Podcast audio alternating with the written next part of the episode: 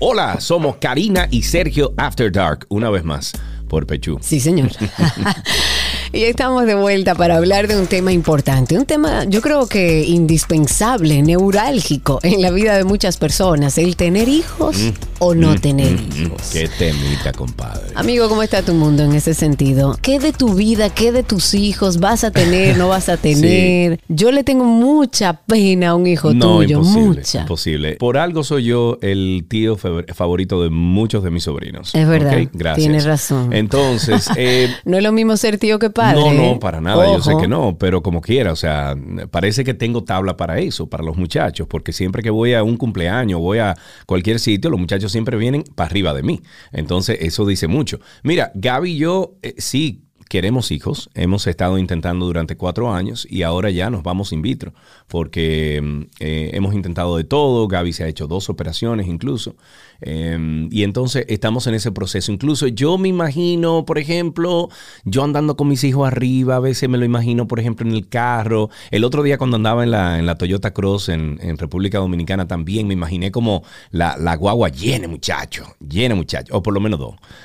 Yo no, no, yo no te imagino con una guagua llena de muchachos. No, no, no, dos muchachos. No. Y todavía me parecen No, mucho para ti. Yo creo que dos. uno es más que suficiente. van a ser dos, van a ser dos. Bueno, pero si le prende la curiosidad por a cualquiera de ustedes, si quieren algún día imaginarse con una Toyota Cross, eh, bueno, llena de muchachos, o una Toyota Corolla Cross con dos muchachos igual que yo. O con uno. O con uno, exacto. Pueden pasar por el usuario de Delta Comercial en redes sociales, que por cierto, el Corolla ya ha alcanzado 50 millones de unidades vendidas. O sea, es el vehículo más vendido de la bolita del mundo. Y tu mundo, cuéntame de ti. Yo sé que tú tienes dos hijos que son mis bellos sobrinos, pero después eh, no sé si quieras tener más. Creo que Fede quería tener más. No, mi amor, al revés. Ah, yo quería tú eras, uno más. Yo decía, yo vengo de una familia muy grande, igual que tú. Yo tengo muchos hermanos y me imaginaba la casa tan caótica como fue mi infancia, tan hermosamente caótica. Yo lo que sí entiendo es que eso es una decisión muy personal. Sí. Desde siempre quise tener hijos, me imaginaba la casa con hijos, amo los niños, o sea que fue, digamos que una decisión tomada desde mi deseo y desde el deseo de mi esposo, pero eso no significa que todo el mundo tiene eso como norte en su vida o tiene eso como plan en su vida. Y por eso quisimos hacer este episodio de After Dark, tener o no tener hijos. Ese es el dilema. Este episodio llega a ustedes gracias al nuevo Toyota Corolla Cross, el auto más vendido del mundo ahora en tu mundo. Y gracias también a Farmacias Carol. Con Carol cerca te sentirás más tranquilo. Karina y Sergio, After Dark. Y aquí estamos de vuelta en un nuevo episodio de Karina y Sergio After Dark, un, un reencuentro con mi amigo Sergio, conmigo. Vamos a hablar de lo cotidiano, alrededor de reflexiones sobre diferentes temas. Hoy vamos a hablar de un tema existencial para muchos. ¿Tener hijos o no tener hijos? He ahí el gran dilema. Eso es muy Hamlet de tu parte. ¿Cómo muy Hamlet? Bueno, to be or not to be, tener o no Ah, tener wow. hijos. Wow. Ok. Incluso vemos casos de mujeres muy populares como Jennifer Aniston, por ejemplo, quien ha dicho en más de una ocasión que el propósito de su vida no necesariamente está ligado a Y procrear. que fue muy criticada. Cuando Jennifer Aniston eh, dio esas declaraciones públicamente, fue criticada. Y esta ¿Pero por mujer que lo- señora, pero ese es su Pero ¿y vientre, esa es- es su vida. pero ese es mi Ese es su cuerpo. destino que esa señora tiene que seleccionar, por Dios. Pero eso no es muy bien visto. No. La, la sociedad a una mujer sin hijos en cierta edad ya la ve mal y no la ve como completa o como exitosa si no tiene hijos. Así es. Bueno, pues yo quiero compartir algunas preguntas, Karina, que mm, hizo el usuario argentino Samuel Medina. Por ejemplo, dice, somos la primera generación que se cuestiona y se pregunta, ¿realmente quiero ser papá? ¿Realmente puedo hacerme cargo de la responsabilidad de traer a una persona al mundo? Otra pregunta que se hizo, ¿realmente soy capaz de formar una persona? Y a una gran mayoría le molesta que la respuesta sea no. ¿Tú cuándo te animas? Se te va a pasar el arroz. Te vas a perder lo mejor de la vida. Es lo que nos dicen a las mujeres cuando llegamos a los 30 si no tenemos hijos. Y a mí, de esas cosas, la que me parece más curiosa es la pregunta, ¿y tú cuándo te animas? Sin embargo, está el otro lado del mundo, aquel lado que desea traer hijos al mundo y que también es válido y dejar ciudadanos de valor o tratar de dejar ciudadanos de valor a la sociedad. hoy es muy cuestionado eso, Karina, si dejamos un ciudadano de valor o no. Claro, pero por eso la gran responsabilidad de tener hijos no es como, como, ay, voy a tener un hijo. No, es una gran responsabilidad. Y para orientarnos sobre este tema nos acompaña en el día de hoy Bianca Melo. Ella es psicóloga clínica, terapeuta individual y familiar especializada en depresión y ansiedad. Bianca, ¿cómo estás? Muy bien, gracias por pues eh, tenerme aquí con ustedes. Eh, para mí es un honor. Qué bueno tenerte aquí con nosotros, Bianca. Em, tú sabes que, como venimos diciendo Karina y yo, esto es un tema muy personal y hoy en día, y yo creo que no, hoy en día no, siempre se ha criticado mucho el hecho de tú expandir tu familia o reproducirte o dejar eh, un ser humano en este, en este planeta. Entonces, Bianca, ¿es realmente vital actualmente desde un punto de vista eh, profesional como el tuyo?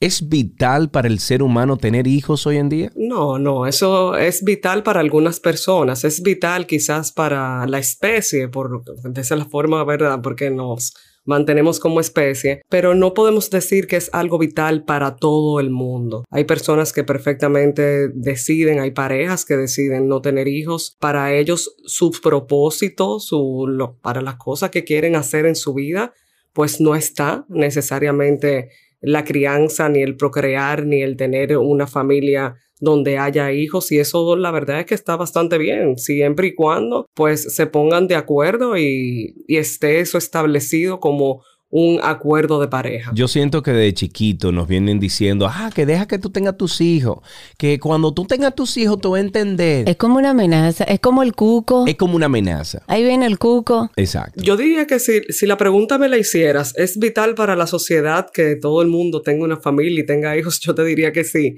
Es como una preocupación muy grande que hay de manera generalizada de todo el mundo para que un individuo tenga su familia, tenga sus hijos, pues de qué forma va a continuar con el apellido incluso. Entonces ahí es donde se dan todos estos comentarios que ustedes pues compartían de cuándo viene tu hijo, cuándo vas a tener el segundo. Sobre todo a la mujer, ojo, porque eso es como parte de, de, las cosas que tenemos que hacer para ser exitosas y ser completas. Las mujeres se supone que estamos destinadas a procrear y que ese es parte esencial de nuestro propósito. Y a la mujer se le ejerce mucha presión en ese sentido. ¿Tú lo sientes así, Bianca? Sí, se ejerce muchísima presión. Hay personas que están preparadas para decidir no tener hijos. O sea, es como eso no, no está dentro de sus esquemas, de sus planes, de su mapa personal. Ahora, cuando se trata de la mujer, la sociedad no está preparada para mujeres que deciden no tener hijos. Es como tú desde lo personal si estás preparada para tomar la decisión, es una decisión madura, eh, una decisión de verdad que quien no quiere tener hijos, sinceramente mejor no los tenga. Ahora, eh, la sociedad no está preparada para esas decisiones. Estamos hablando de una sociedad que eh, juzga, critica, condena, claro. compara en muchos sentidos. Es como si una mujer que decide enfocar su vida hacia su carrera, hacia sus hobbies, cosas que les guste, que disfrutan, hacia compenetrarse con una pareja y vivir como sus vidas, la sociedad no está preparada para esto. Y estamos hablando, para dar algunos datos, que por ejemplo en Europa, que, que es donde más se da, en Estados Unidos también, el 20% de las europeas no quieren ser madres y tan solo un 3% de ese 20% es debido a infertilidad, o sea, a, que no puede físicamente. O sea que el, alto porcentaje entonces es de mujeres que no quieren, no, no eh, toman la decisión de no reproducir. Exactamente. Estamos hablando de un perfil de mujeres de entre 20 y 40 años con una personalidad independiente, con una vida activa, como comentábamos al inicio, una Jennifer Aniston que decide no es mi prioridad y es válido. Si una mujer ya decide no tener hijos por decisión personal, ¿cómo puede ella, en vista de que ya dijimos, sí, la sociedad ejerce mucha presión a la mujer para que tenga hijos, ¿cómo puede una mujer protegerse de la sociedad en vista de, mira, mi decisión es no tener hijos? Primero que todo, hacer las paces con la decisión que tú has tomado. O sea, esa seguridad la necesitas tener tú. Segundo, saber que esto va a ocurrir. La sociedad te va a bombardear. La sociedad te va a mirar, te va a condenar, va a herirte. Porque, sinceramente, hay veces, incluso puede ser un tema hasta hormonal. Hay días donde tú vas a recibir un comentario desagradable de una forma donde no te va a afectar, pero hay días que sí te va a afectar. Van a haber días donde quizás te veas hasta dudando de la decisión que has tomado, porque igual somos seres cambiantes, somos seres que vamos eh, pues evolucionando y tal vez una pareja durante los primeros cinco años de relación decidió no tener hijos, pero luego ya pues lo piensan. Pero tú no crees que es precisamente la presión de la sociedad que crea ese dilema del, qué sé yo, un sentido de la vida o algo así. Mm, o sea, la presión que te, te, te, te ejerce los que están alrededor de ti hombre o mujer, no importa, ¿tú, ¿tú, entiendes que ese dilema de vida lo causa esa presión? Puede ser, puede ser tanto la sociedad como puede ser también el que ellos mismos se cuestionen desde lo personal como relación de pareja. O sea, puede ser que haya una presión social y al mismo tiempo también que la pareja se lo cuestione de manera independiente. O sea, ahí no podemos describir qué es más y qué es menos. Si si la sociedad influyó más en esa duda o si nosotros como pareja, cuando ya hemos visto la evolución de nuestra relación, pues con, quizás queremos reconsiderar algunas decisiones, porque tal vez tú digas, mira, yo nunca, nosotros como pareja nunca vamos a vivir fuera de, de este país y nos vamos a quedar en medio de la familia pero van ocurriendo cosas en el camino que tú dices, no, espérate, tenemos que reconsiderar. Claro. Entonces, eso también puede darse con relación a esa decisión relacionada a los hijos. Y yo, de hecho, tengo amigas que en su momento, antes de los 30, decían, no, yo no pienso tener hijos. Y luego de cumplir 30,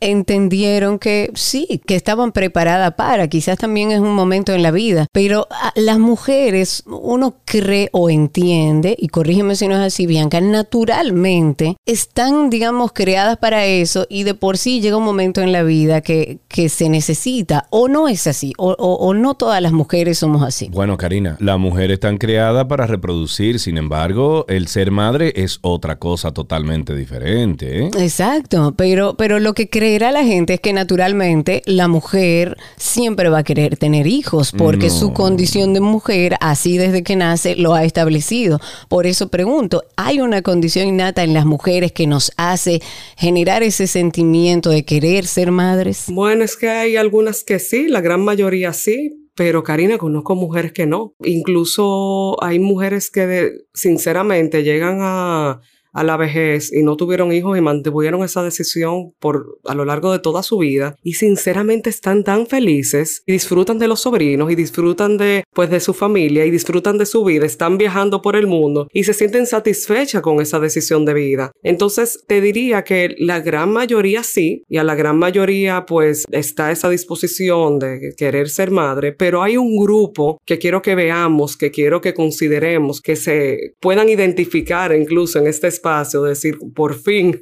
están hablando de nosotras, que sinceramente no les interesa, que lo que quieren es enfocarse en las cosas que disfrutan, que tienen una vida donde está enfocada en, pues, en sus cosas y no necesariamente quieren dedicar tiempo de su vida a la crianza, a procrear. Claro, y es válido. Yo vi el otro día una escena, Bianca, en, en una serie de Netflix que dijeron lo siguiente, después de los 30 años las mujeres somos consideradas un útero andante.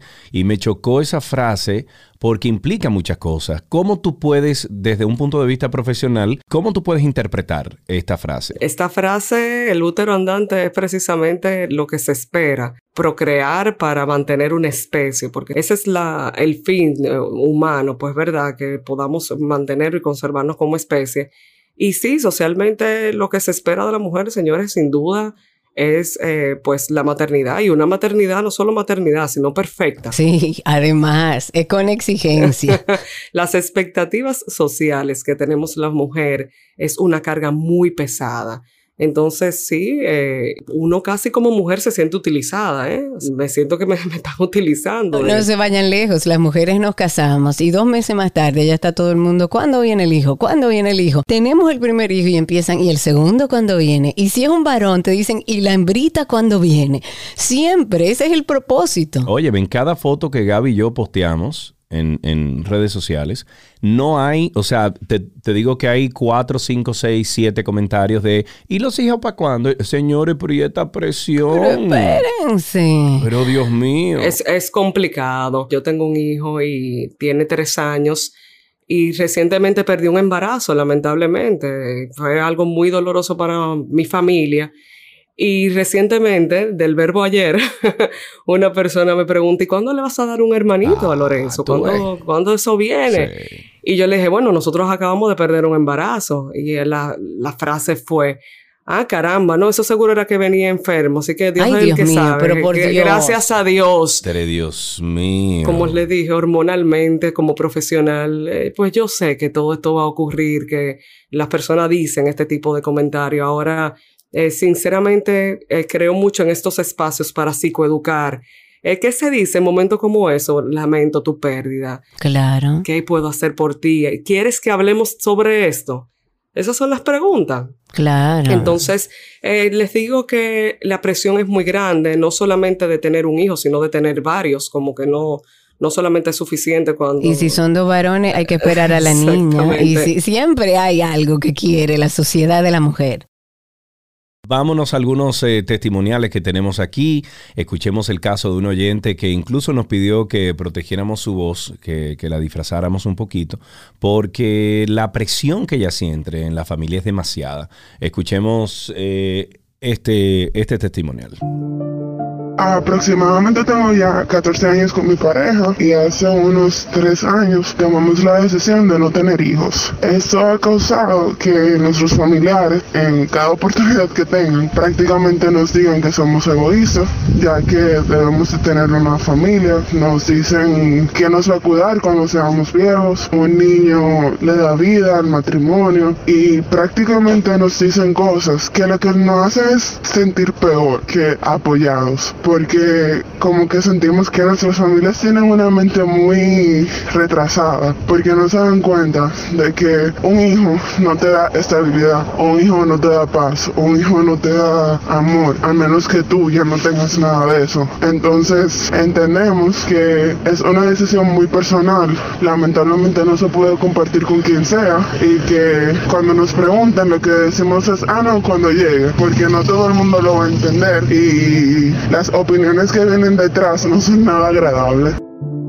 Vamos a ver entonces, em, ¿cómo uno para, Bianca, esa repetitiva petición de parte de familiares, sobre todo, de cuándo ustedes van a tener hijos? De que le dicen egoístas, ustedes son muy egoístas hasta ese punto. Yo recuerdo, yo me casé a los 36 años y yo recuerdo que cuando yo iba a Santiago, cada vez que iba a visitar a mi mamá, a mi familia, con 30, 32, 34 años, la gran pregunta era, mi amor, pero ¿y cuándo tú te vas a casar? ¿Cuándo tú, vas a buscar una mujer que te quiera? ¿Cuándo tú vas? Y yo una vez cogí una cuerda tan grande, Bianca, que yo me le paré en dos patas a mi mamá. A mi mamá, que es una cosa, o sea, mi mamá es fuerte. Y le dije, mami, mira, Déjame decirte una cosa. Si yo la próxima vez que yo venga, tú me preguntas de cuándo yo me voy a casar, yo voy a dejar de venir aquí, por mucho que yo te ame. Claro. Entonces, eh, escuchando este testimonial, me da la impresión de que la presión es tanta que esta gente un día se van a hartar. Es así, Sergio, precisamente lo que les iba a recomendar es límites. Hay que poner límites y límites firmes, que ¿cómo se pone un límite? Pues tú dices y, compartes lo que te está molestando, eh, esto es lo que me está afectando, me afecta que me preguntes cada vez que vengo a tu casa que cuándo voy a tener hijos entonces, eh, luego de ahí decir, me genera un sentimiento, ¿qué sentimiento te genera? Me frustra, me, me, me enoja. Entonces tú pones el, estableces qué es lo que está ocurriendo, el sentimiento que te genera y la consecuencia que va a vivir esa persona. ¿La consecuencia cuál es? Por ejemplo, que tú le pusiste a tu mamá, Sergio, no voy a volver. Entonces, situación, sentimiento que te genera y consecuencia. Y yo recuerdo que mi mamá se quilló conmigo. Me dijo, oh, digo yo, no mami, pero es que esto es un, o sea, esto es un azote cada vez que yo vengo a la casa. Me preguntan lo mismo. Yo sé que viene de un lugar eh, bonito, yo sé que viene de un lugar de, de, eh, de oye, me no quiero que, que, estés solo por el resto de tu vida, etcétera. Eh, yo sé que los sentimientos son buenos, pero al final, men, cada vez que visitaba, era, mire cómo tú te... No, así no. Y entonces me imagino esta pareja pasando por lo mismo. Que justamente ella aborda en ese audio y habla de que muchas de las cosas que le dicen es que tengan hijos como una inversión a largo plazo para no estar solos en la vejez. Eso también es parte del discurso que se maneja cuando los familiares o los amigos presionan a una pareja o a una mujer para tener hijos. ¿Qué tú opinas sobre eso? Y estabas hablando sobre límites, que creo que es importante, Bianca. Sí, primero que todo establecer los límites, sobre todo con las personas que tú comúnmente ves, porque eh, para serle sincera, yo llego a un punto donde con personas que tú no estás expuestas constantemente, que te hagan un comentario, no te vas a pasar, ¿verdad? Pues la vida poniendo límites a todas las personas que tengan a tu alrededor, pero por lo menos claro. a las que tienes que ver porque son familiares, porque son personas cercanas, eh, compañeros de trabajo.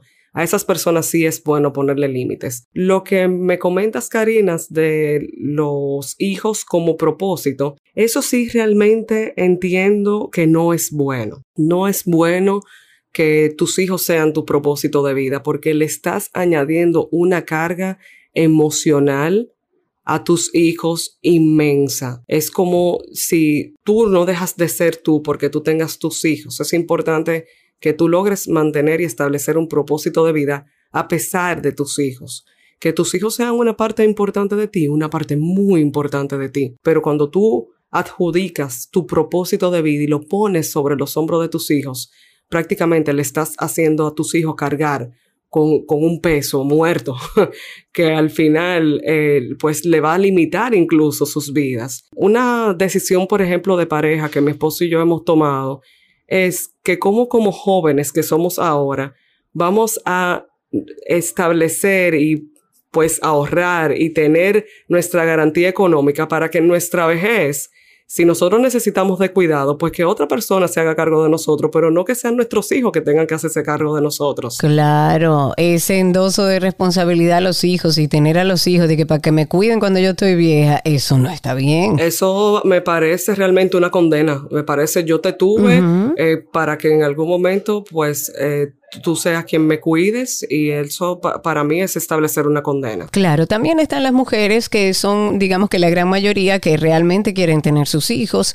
que en muchas ocasiones también eh, son abordadas por este tema. O sea, si ya decidí tener hijos, ¿cuáles son los factores que debo tomar en cuenta? Y quiero compartir algo que vi en redes sociales de una madre que decía lo siguiente y es muy cierto. 25 semanas de embarazo me reconfirman que este camino no puede ser forzado por ninguna persona. Es mucho el cambio que se experimenta y los sacrificios que toca hacer para que sea algo impuesto por dictamen social, que creo que tiene toda la razón. Sí, sí, sí. Eso, sinceramente, nosotros tenemos que establecer culturas familiares que permitan que cada quien pueda evolucionar en, en su propia dirección, de no marcar ese camino. Mira, es ver la vida como el amor debería de multiplicarse y multiplicarse hacia adelante.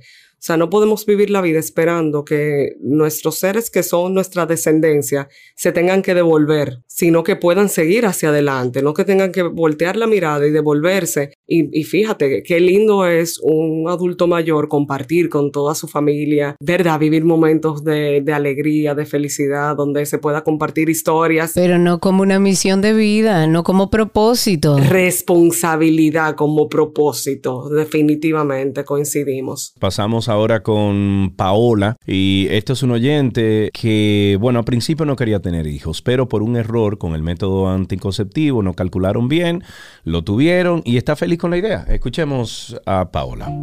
Yo me casé a los 21 años, nosotros nos casamos en un diciembre y mi esposo quería que en enero ya estuviéramos buscando un bebé. Yo realmente en ese momento de mi vida yo no había terminado los estudios, él tampoco había terminado y yo no quería tener hijos. Luego a mis 24 yo me embaracé por un error con el método anticonceptivo y nada, todo bien. chévere, venga el niño. Pero en esos tres años, desde mis 21 hasta mis 24, o sea, no faltaba el comentario desagradable, hasta sin uno preguntar de la gente, que cuando van a tener el hijo, que ustedes nada más quieren estar hasta te lo voy a decir coloquialmente, ustedes nada más quieren estar cogiendo gusto, haciendo comentarios que primero nadie te pidió y segundo que tú no sabes en qué etapa o cómo nos encontramos nosotros a nivel emocional, a nivel económico para traer un niño al mundo. A los 24 años quedó embarazada, genial, perfecto, mi niño, todo muy bien. Pero actualmente mi niño tiene 5 años y no falta el comentario que cuando el hermanito, que el niño va a estar solo, que va a crecer siendo un engreído. Incluso recientemente una persona me hizo un comentario eh, diciéndome que uno no es ninguno. A todo esto, si tú sientes eh, la presión, a veces tú llegas a sentir que tú no eres suficiente, no importa lo que tú hagas, que ya te casaste, ya tuviste el muchacho, pero aún así te viven pidiendo el hermano, te viven pidiendo esto.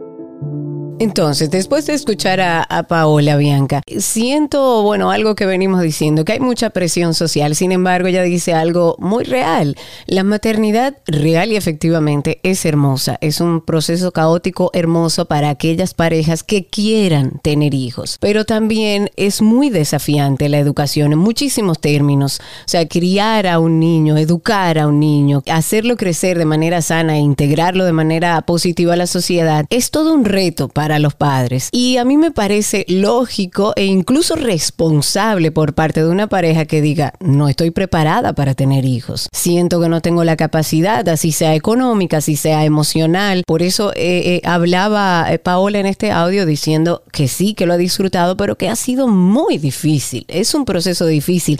¿No te parece a ti que es hasta un llamado de responsabilidad de aquellos que tomando en cuenta diferentes factores dicen, no, mira, definitivamente no puedo, no puedo, no quiero tenerlos. Claro que sí, incluso, eh, fíjate, eh, yo diría que cada quien tiene su experiencia con la maternidad, porque si le preguntamos, ¿verdad?, a un grupo de mujeres, cada cual va a tener un argumento distinto, aunque nos parezcamos mucho en muchos aspectos, en muchos otros somos muy diferentes. Y yo, por ejemplo, que trabajo la psicología perinatal, pues lo veo y, y veo mi, mi experiencia, no necesariamente es tu experiencia, y por eso es que se debe de dar la libertad y como sociedad abrirnos un poquito más de mente para aceptar pues las decisiones que toman las personas y las parejas. En este sentido, la maternidad es retadora, tiene muchas etapas. En un principio, pues eh, tú conoces una nueva persona esa conexión no necesariamente se da de manera automática, eso se genera una relación que toma tiempo. Eso eh, hay veces madres que llegan donde mí y me dicen, oye, yo esperaba que cuando naciera mi bebé yo iba a recibir como un camión de amor, que me iba a atropellar ese camión de amor y me iba a invadir el corazón de ternura. Y no fue así. Entonces, eso genera mucha culpa. La maternidad yo diría que desde el embarazo tiene su inyección de culpa, de miedo. Eh, las embarazadas estadísticamente tienden a tener más pesadillas que población general y eso comienza a ocurrir desde el embarazo, sobre todo con los miedos de y si va a salir bien y si mi bebé está enfermo y si todo, eh, desde luego en el parto, las preocupaciones asociadas a esa cirugía o a ese parto natural. Claro. Entonces son muchos los retos a los que tiene que enfrentarse una familia, una pareja, una mujer cuando eh, pues se decide por la maternidad. Y eso, eh, Karina, la maternidad puede ser hermosa incluso para personas que no necesariamente querían tener hijos. Mm, sí, claro. O sea, fíjate en este testimonio, esta joven nos dice, yo no quería tener hijos, quedé embarazada, decidí tenerlo, eh, decidí continuar con el embarazo y pues entonces estoy maravillada. Fíjate que ella menciona, es un límite económico, es un límite social, es un límite pero no necesariamente. O sea, si tú me preguntas a mí en mi experiencia, al contrario, tener a Lorenzo me ha impulsado a mí en todos los sentidos, en, el profesional, en el económico, en el yo querer también pues, ser madre. En todo el sentido, yo, si tú me preguntas a, a Bianca, su experiencia como madre, a mí me ha impulsado en todos los sentidos la maternidad, pero yo sé que no para todas es de esa manera. Y eso me hace como profesional poder mirar todas las aristas y poder acompañar de una forma humana, donde entendiendo que mis decisiones y lo que ha sido para mí mi experiencia de vida no lo es para los otros. En Karina y Sergio After Dark queremos que sepas que no estás solo. Por eso te compartimos un testimonio del tema que estamos tratando ahora. Mi nombre es Ana Cecilia Anderson. Yo soy nuligesta, es decir, una mujer que no pudo concebir. Cuando recién me casé, intenté quedar embarazada muchas veces haciendo muchísimos exámenes y eso, pero no, no se dio de forma natural y mi metabolismo no resistía los tratamientos hormonales artificiales. Naturalmente no pude lograrlo. Tratamos en principio de adoptar, pero las leyes son muy difíciles allá, son muy complicadas. Eso nos hizo enfrentar una nueva realidad y es la de ser una pareja sin hijos. No es que nos fuera tan mal en el sentido de que teníamos la libertad de movernos hacia donde quisiéramos. Viajamos por todo el mundo sin tener que preocuparnos si era verano, si era invierno por aquello de las vacaciones. Eso fue una gran ventaja, pero sí a mí me quedó el deseo natural de haber sido madre pero siempre sé que me voy a sentir como que me faltó algo por hacer en la vida. Ok, entonces al final, eh, Bianca, ¿cuál es el punto medio entre las personas que deciden tener o no tener hijos? Y ya para cerrar este dilema y dar una mano de apoyo a ambas realidades que mucha gente pasa. El punto medio es una decisión personal. Sí, Es una decisión personal que tienes todo el derecho de tomarla, tienes todo el derecho de lo que va a ocurrir con tu cuerpo, de lo que va a ocurrir con tu relación de pareja, con tu familia. Es tanto así que si ustedes ponen en Google consecuencias psicológicas de no tener hijos, ni siquiera aparece, no hay un debate, no hay, no tiene una consecuencia psicológica tú decidir no tener hijos. Las consecuencias psicológicas sí las encuentras cuando tienes un tema de infertilidad, cuando tienes una, una situación donde tú quieres pero no puedes. Ahora, el tú quieres porque lo decidiste, no hay un debate. Esto es una decisión personal que tienes todo el derecho de tomar, que te puedes sentir en la libertad de asumirla, respetándote, respetando tus decisiones, respetando lo que es tu relación de pareja y lo que es tu vida y cómo tú te proyectas en esta vida. Esa es la mejor decisión que puedes tomar, la que tu corazón te dicte, con la que tu familia se sienta cómoda y de acuerdo. Como debe ser. Eh, y siempre poner como los puntos sobre la I es, Bianca, así como hice yo con el tema del casamiento, yo les recomiendo a muchos de nuestros oyentes escuchando este episodio, que nada, que se paren dos patas y le digan, señores, miren, esto es lo que hay. Y si ustedes no están de acuerdo, bueno, pues ustedes no están de acuerdo. Pero déjenme tranquilo o déjenme tranquila. Pero ya, déjenme vivir. Exacto. Yo creo que debemos respetar las decisiones de los demás en todos los temas eso e-, evitaría muchos conflictos sociales y muchos enfrentamientos entre familiares, amigos. Respetar la decisión del otro. Y si usted no quiere tener hijos, usted puede argumentar sobre eso, comprender que, que eso es lo que más le conviene y es validísimo no hacerlo. Lo importante es sentarse con su familia, con sus cercanos y explicarle las razones por las que usted entiende que no quiere traer una persona a la vida, ya sea económico, ya sea emocional o porque simplemente usted lo decidió con su pareja como estilo de vida y punto. Bianca, muchísimas gracias por estar con nosotros en este episodio de After Dark. Muchísimas gracias por este espacio tan hermoso. Excelente. Bianca Melo, biancamelo.ma en redes sociales, es psicóloga clínica, terapeuta individual, familiar también, especializada en depresión y ansiedad. Y a ustedes amigos, gracias por escuchar siempre Karina y Sergio After Dark. Les recomendamos o le pedimos más bien que nos den una recomendación, que nos deje algo ahí en los comentarios, que nos ponga cinco estrellas de rating, así otras personas que están buscando este tipo de material se encuentran con nosotros y dicen, ah, pero estos muchachos son buenos, mira, perfecto. Y nos escuchan y pertenecen a nuestra familia de Karina y Sergio After Dark. Y si quieres ponerte en contacto con nosotros, puedes escribirnos a infoafterdarkpodcast.gmail.com y además puedes seguirnos a través de Instagram en Karina y Sergio After Dark, Karina Larrauri y Sergio Carlo. Este episodio llega a ustedes gracias al nuevo Toyota Corolla Cross, el auto más vendido del mundo ahora en tu mundo. Y gracias también a Farmacias Carol. Con Carol cerca te sentirás más tranquilo. Karina y Sergio, After Dark.